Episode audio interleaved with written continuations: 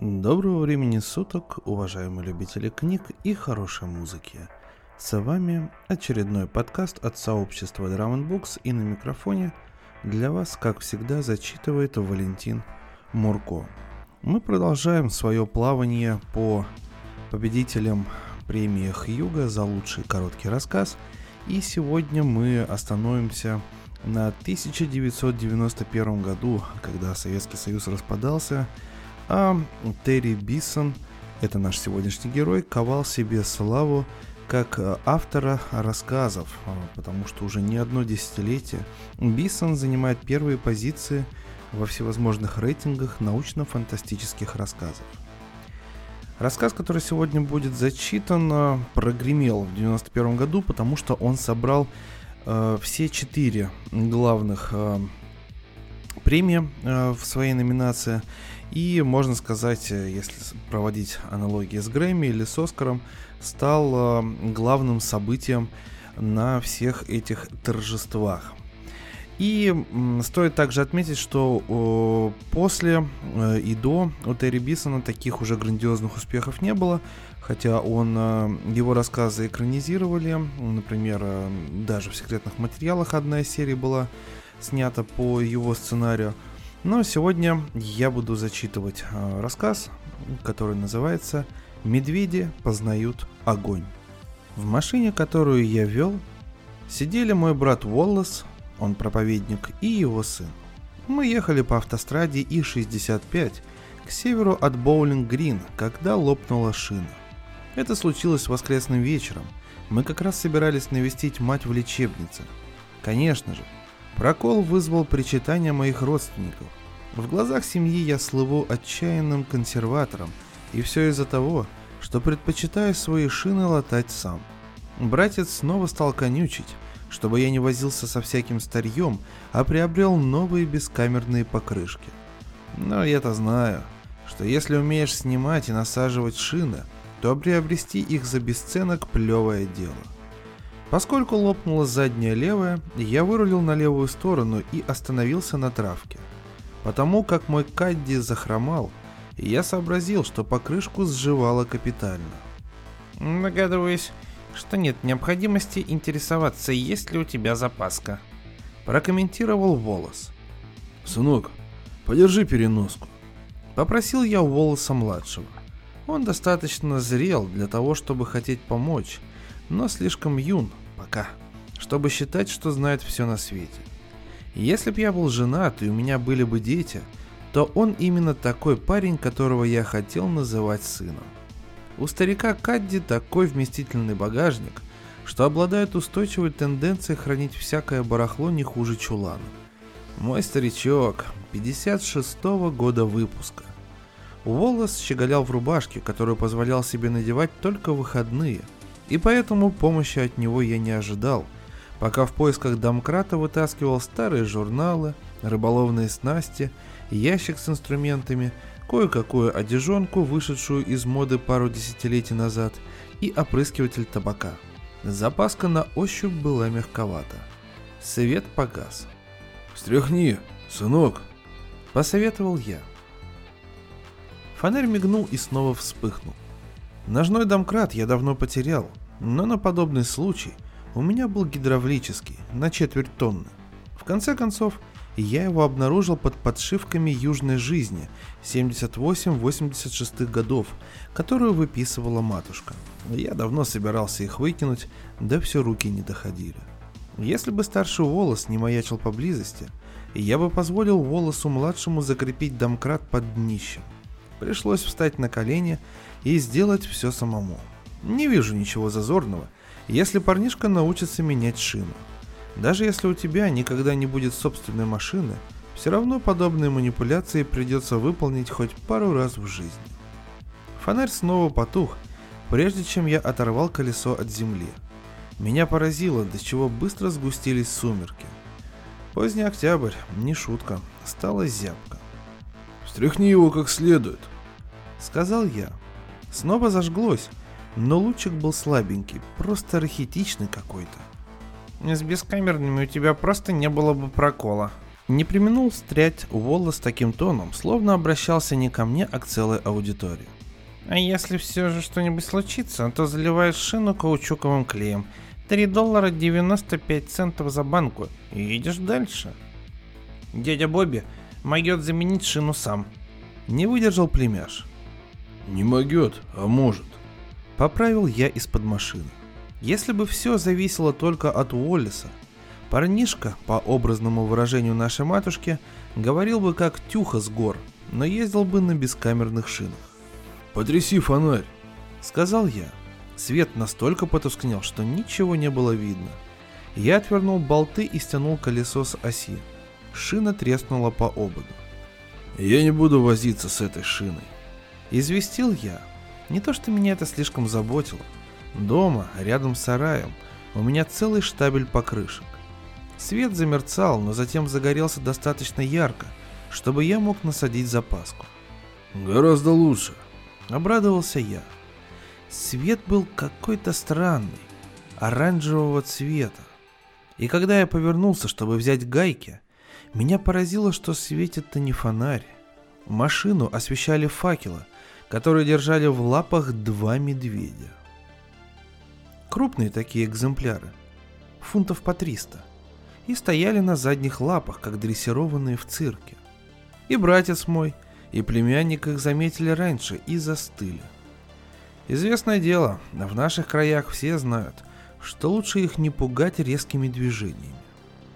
Я выудил непослушные гайки из колпака и завернул колесо. Обычно я капаю внутрь гаек немного масла, но на этот раз решил обойтись. Я подлез под машину, опустил домкрат и выволок его наружу. С облегчением я обнаружил, что подкачивать шину не нужно. Я собрал инструменты, лопнувшую шину и отнес в багажник. Колпак я решил не ставить и тоже засунул туда же. За все это время медведи не шелохнулись. Они просто светили факелами. То ли из любопытства, то ли из желания помочь. Трудно было сказать. Чувствовалось, что за их спинами могут скрываться другие медведи. Открыв одновременно три дверца, мы вскочили в машину, и я дал газ. Уоллес заговорил первым. Похоже, медведи познали суть пламени. Когда мы впервые отвозили с Уоллесом матушку в приют почти 4 года назад, ну, 47 месяцев, она нам сказала, что готова к смерти. «Не переживайте за меня, мальчики», – прошептала она, притянув наши головы к себе, чтобы медсестра не услышала. «Я проехала миллион миль, и настало время переправляться на другой берег. Здесь я не собираюсь задерживаться надолго. Она водила школьный автобус 39 лет. Когда Волос ушел, она рассказала мне свой сон. Врачи собрались в кружок обсудить ее диагноз. Потом один поднялся и сказал.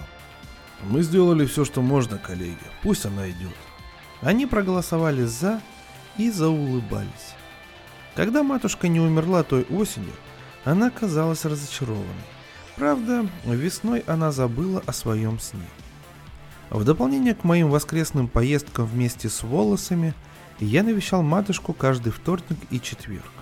Обычно я заставал ее сидящей перед телевизором, пусть даже она и не смотрела, что по нему показывали. Медсестры не выключают ящик круглосуточно, они уверены, что пожилым людям нравится мерцание экрана. Это успокаивает расшатанные нервы.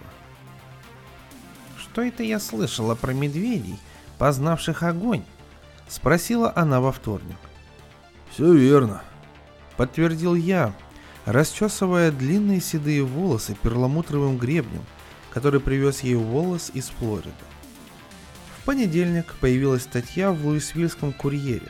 Во вторник Прошло сообщение то ли по NBC, то ли по CBS. Люди встречали медведей по всему штату. Тоже было и в Вирджинии. Похоже, те перестали впадать в спячку и явно собирались провести зиму на обочинах автострад. В горах Вирджинии всегда водились медведи, но только не здесь, на западе Кентукки, по крайней мере последнюю сотню лет. И последний Мишка был убит, когда матушка была совсем девчушкой. По версии, изложенной в курьере, Звери следовали вдоль И-65 из лесов Мичигана и Канады. Один старикан из графства Аллен в интервью национальному телевидению заявил, что на холмах всегда водились медведи, и теперь они спустились, чтобы объединиться с сородичами, которые научились разжигать костры. Они больше не хотят впадать в спячку, Сказал я. разводят огонь и греются возле него всю зиму. Подумать только. Воскликнула матушка. Чего они еще придумают? Пришла медсестра и забрала ее табак, напомнив, что пора отходить ко сну. Каждый октябрь волоса младшего оставляют на меня, чтобы его родители могли отдохнуть от него в кемпинге. Я понимаю, что мой рассказ сбивчив и то и дело перескакивает с одно на другое, но по-другому не умею. Я уже упоминал, что мой брат проповедник, проповедник реформистской церкви праведного пути. Но две трети своих доходов он получает от торговли недвижимостью. Они с Элизабет в октябре уезжают в прибежище христианского успеха в Южной Каролине, где собравшиеся со всех концов страны практикуются в продаже вещей друг другу. Я знаю о том, чем они занимаются. Не от них самих, просто встречал рекламное объявление, когда смотрел канал для полуночников. Школьный автобус высадил Уоллеса-младшего около моего дома в среду. Парнишке не приходится паковать много вещей, когда он остается со мной. У него здесь собственная комната. Как старший в семье, я держусь за наш старый дом возле Смит-Гров. Конечно, со временем он обветшал, но мы с племянником ничего не имеем против. Нам так даже больше нравится. У него есть своя комната и в Боулинг-Грин, но поскольку его родители переезжают каждые три месяца в новый квартал, выполняя рекомендации плана «Как добиться успеха в жизни», он хранит свое мелкокалиберное ружье и любимые комиксы, вещи наиболее важные для парня его возраста, здесь, в доме предков. Эту комнату в свое время делили мы с Уоллесом. Уоллесу-младшему 12 лет. Когда я вернулся с работы, я занимаюсь страховкой урожая, то нашел его на заднем крыльце, которое выходит на автостраду. Переодевшись, я показал ему два способа, как выправлять реборду на шине. Молотком или наехав машиной. Чинить шину то же самое, что и молотить сорго ручным цепом. Вымирающее искусство. Парень врубился сразу. Со смекалкой у него все в порядке. Завтра я покажу, как насаживать шину с помощью монтировки. Пообещал я. Дядя, больше всего мне хочется взглянуть на медведей. Он смотрел через поле на шоссе И-65, которое срезало угол моего земельного участка. Иногда по ночам я просыпаюсь от мерного гудения на автостраде. Днем их огней не увидишь. Подождем до темноты. Вечером CBS или NBC, я всегда забываю, какая из них посвятила специальный выпуск медведям, которые очутились в центре всеобщего внимания. Их замечали в Кентукки, Западной Вирджинии, Миссури, Иллинойсе и, конечно же, Вирджинии. В Вирджинии всегда водились медведи. Кое-кто поговаривал, что неплохо бы устроить на них охоту. Ученый сказал, что звери двигаются в штаты, где не так много снега и где достаточно валежника для разведения костров. Он подобрался к ним с видеокамеры, но на экране можно было различить только смутные контуры греющихся у костра. Другой ученый заявил, что животных привлекают ягоды нового кустарника, который рос только вдоль автострад. Он объявил, что его ягоды – совершенно новое слово в биологии и обозвал ягоду свежаникой. Климатолог объяснил феномен потеплением, что привело к нарушению зимней спячки. В последний раз снега в Нэшвилле не было совсем, а в Луисвилле выпало всего несколько дюймов осадков. «Медведи», — заявил он, — могли открыть тепло огня еще пять столетий назад, но просто забывали об этом. В передаче показали больше людей, чем медведей, и вскоре интерес к ней у нас пропал. После ужина, когда тарелки были вымыты, мы вышли из дома и прогулялись до ограды. За автострадой среди деревьев мы различили свет костра. Уоллес собирался вернуться за своей мелкокалиберкой, чтобы подстрелить хотя бы одного. Но я объяснил, что так поступать нехорошо. Кроме того, Сказал я, 22 калибр способен только разъярить животное, Да и охотиться вблизи автострад запрещено. Единственная хитрость, когда вы насаживаете шину вручную, это усадить ее в желоб, если вам удалось натянуть край на обод. Это можно сделать следующим образом. Зажимаешь покрышку между ног и садишься на нее, когда воздух поступает внутрь. Если реборда устанавливается в нужном положении, колесо издает чмокающий звук. В четверг я не пустил племянника в школу и продемонстрировал, как насаживать шины. Потом мы перелезли через ограду и пересекли поле, чтобы поглазеть на медведей. В Северной Вирджинии, согласно передаче «С добрым утром, Америка», медведи жгли костры на прополую. Здесь, на западе Кентукки, было все еще тепло для конца октября, и они собирались у огня только по ночам. Куда они исчезали и чем занимались днем, я не знаю. Может, они наблюдали из-за кустов свежаники, как мы перебирались через ограду и пересекали автостраду. Я нес топор, а парнишка прихватил свой 22-й калибр, но не потому, что собирался подстрелить медведя, а потому что в его возрасте приятно ощущать под рукой надежный ствол. Под пологом леса мы попали в непроходимые дебри. Тут тебе и клены, и лианы, и уже упомянутый кустарник, и дубки, и сикаморы. И хотя мы находились всего в сотне ярдов от дома, нам никогда не приходилось здесь бывать да и никому другому из тех, кого я знал. Это было похоже на вновь созданный мир. Мы отыскали в чаще тропинку и перебрались через ручей, вытекавший из одной решетки и прячущийся в другой. Первыми признаками присутствия медведей, которые мы встретили, были отпечатки лап на серой глине. Над всем витал отпечаток какой-то затхлости. На поляне под большим и дуплистым буковым деревом где был замечен отблеск костра, мы не нашли ничего, кроме золы. Бревна вокруг кострища были разложены по периметру. Я разворошил пепел и под ним обнаружил достаточно тлеющих угольев, чтобы снова разжечь огонь. Я быстренько присыпал все как было. Нарубил немного хвороста сложил в кучку, чтобы продемонстрировать доброжелательность. Может быть, они следили за нами из-за кустов даже сейчас – Трудно сказать. Я попробовал одну свежанику и выплюнул. Она была так кисла, что заныли скулы. Именно такие должны нравиться медведи. После ужина я спросил у племянника, не желает ли он навестить бабушку. Меня не удивило, что он ответил утвердительно. У детей сильнее развито чувство сострадания, чем мы, взрослые, полагаем. Мы нашли ее на крыльце клиники – она наблюдала, как движутся машины по И-65. Медсестра сказала, что она была взволнована весь день. Меня это не удивило. Каждую осень, когда опадают листья, ей не сидится на месте. Вернее сказать, что она снова полна надежд. Я привел ее в комнату отдыха и расчесал длинные седые волосы. По телевизору ничего, кроме медведей.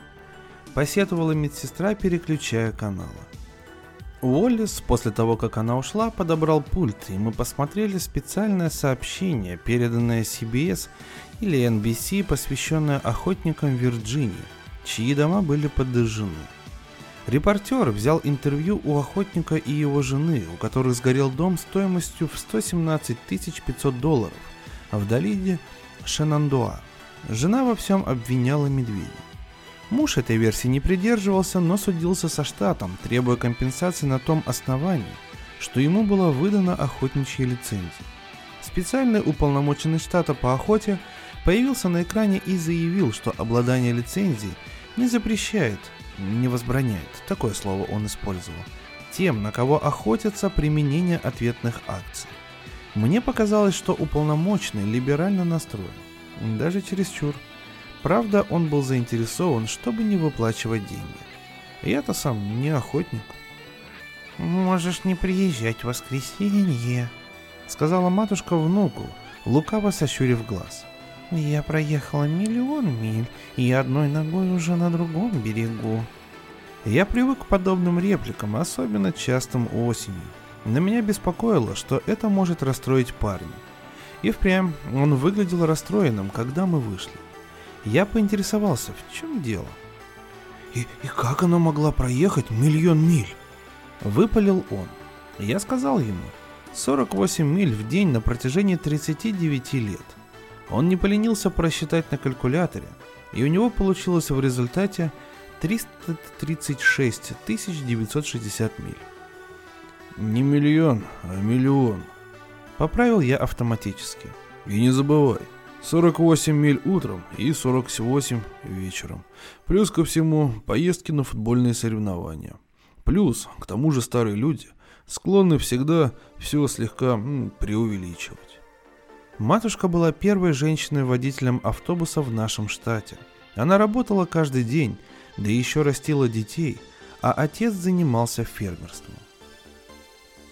Обычно я сворачиваю на Смит Гров, но той ночью я проехал дальше, до лошадиной пещеры. И там развернулся, нам обоим хотелось поглядеть на костры. Их было не так много, как могло бы показаться после телевизионных передач. Один на каждые 6-7 миль, то в купе от деревьев, то под прикрытием скального выступа. Возможно, медведи выбирают места, где не только сушняк, но и вода – Племянник просил остановиться, но это против правил на скоростной автостраде, и я опасался дорожной полиции. В почтовом ящике белела открытка от братца. Супруги прекрасно проводили время, и все у них было хорошо. Ни слова о собственном отпрыске. Парнишке этот факт, казалось, был до лампочки. Как и большинству сверстников, совместные поездки с родителями были ему не в кайф.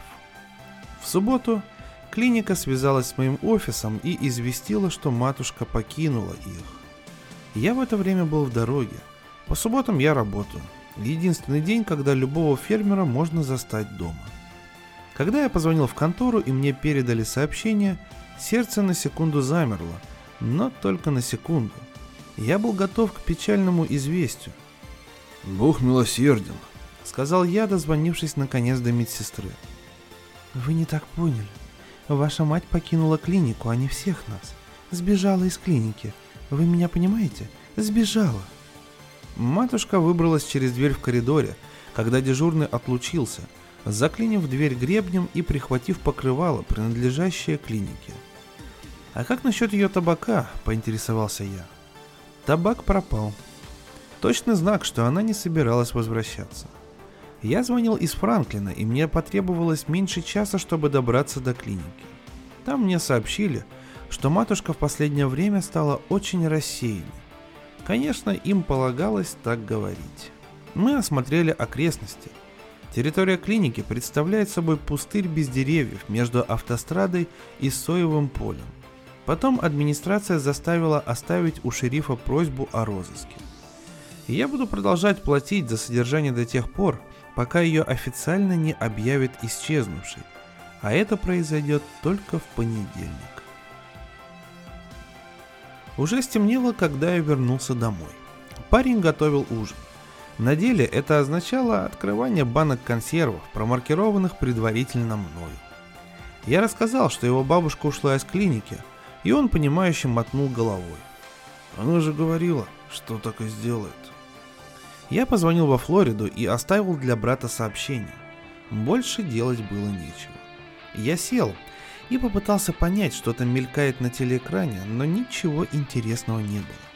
Тогда, выглянув совершенно случайно за дверь, я увидел отблеск костра, мигающий сквозь ветви, и сообразил, что, может быть, знаю, где ее искать.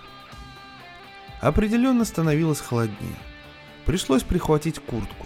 Я велел парню караулить телефон на случай звонка шерифа, но когда на полпути оглянулся, он шел за мной. Куртки у него не было. Я позволил ему догнать меня.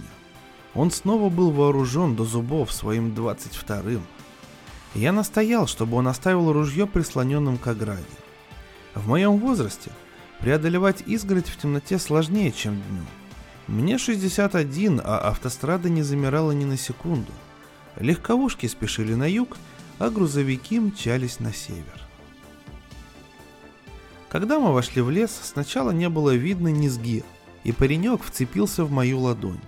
Потом посветлело.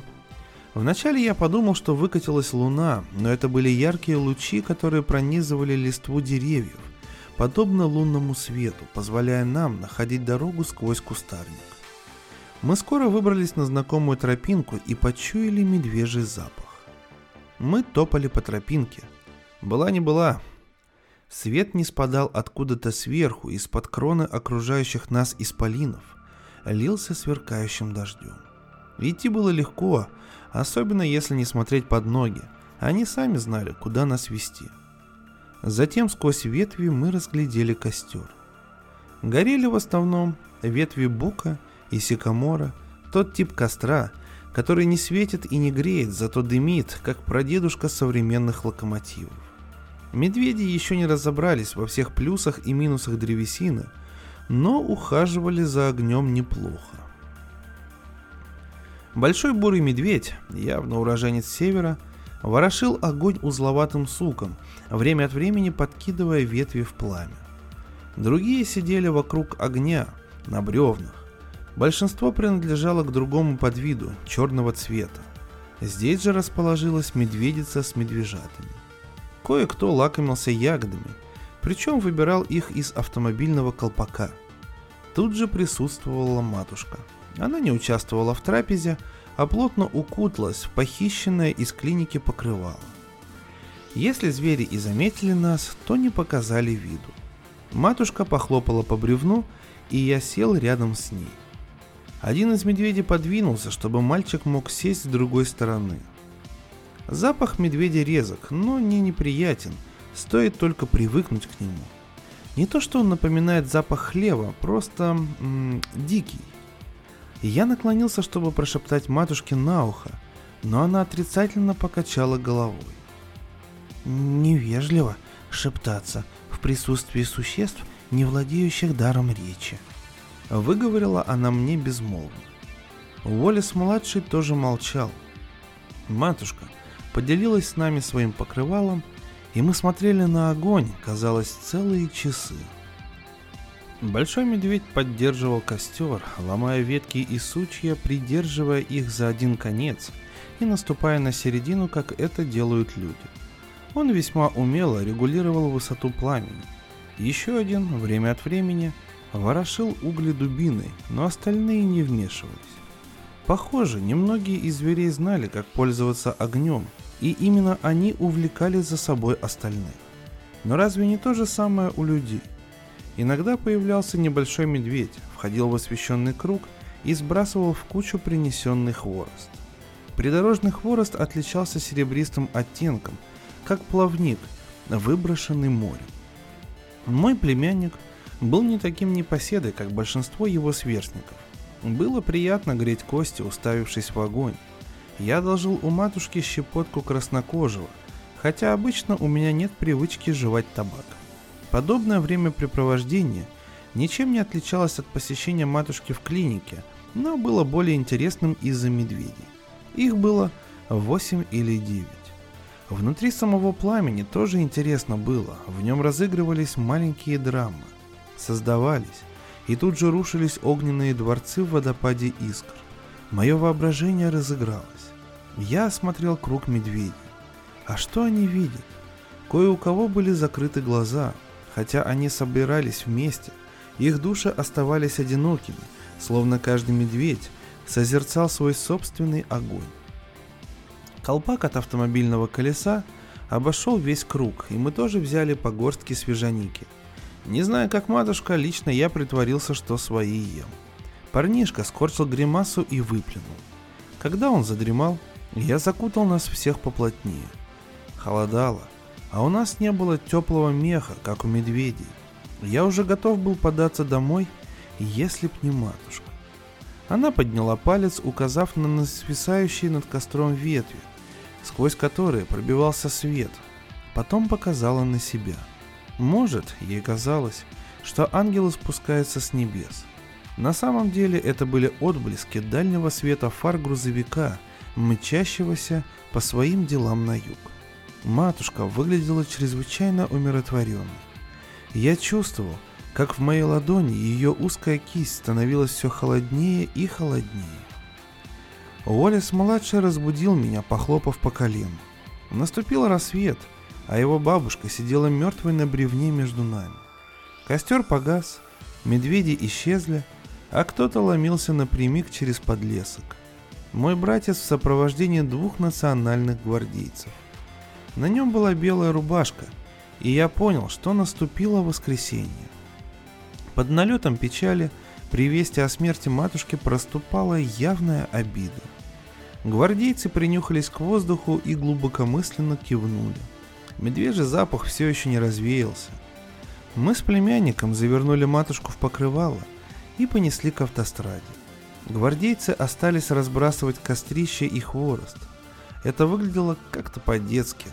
Они были как медведи, каждый одинок в своем мундире.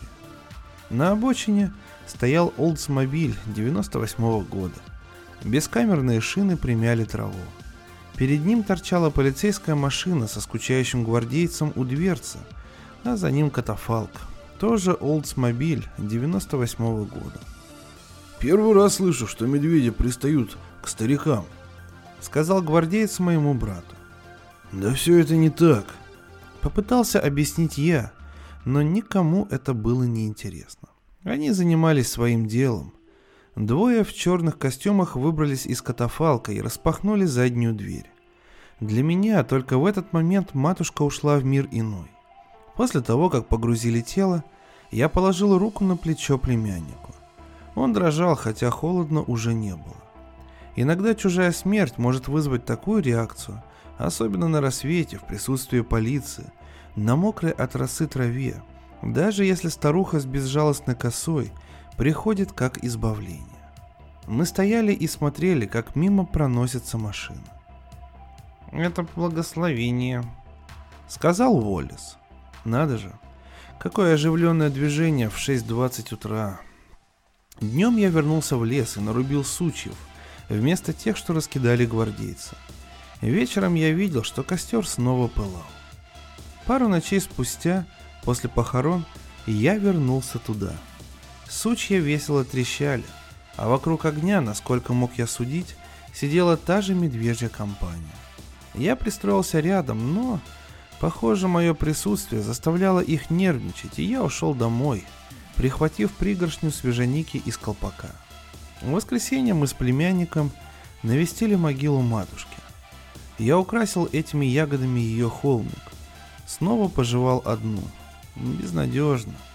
Их просто нельзя есть, если только ты не медведь. Честно признаться, данный рассказ, пожалуй, один из самых странных, что я зачитывал на протяжении всего того времени, что веду Drum Books, но я думаю, что несложно догадаться, что здесь референс идет к неким, неким, может быть, даже мифам, северно, северных штатов и вообще просто рассказывается про то, как люди уходят из жизни. Медведи здесь, конечно, имеют переносный смысл, и то, что ягоды не могут есть люди, которым еще жить и жить, тоже лежит на поверхности эта мысль. Но в любом случае этот рассказ впечатлил всех, и он получил свои награды. Не знаю, делитесь впечатлениями в комментариях э, о, об услышанном. Ну а для вас э, зачитывал Валентин Мурко. Большое спасибо, что прослушали. Не забывайте ставить лайки, делать репосты и подписываться на наш телеграм-канал, где я также пишу различные тексты на злобу дня. Приятного вам отдыха и огромное спасибо, что доверяете свои уши нашей волне.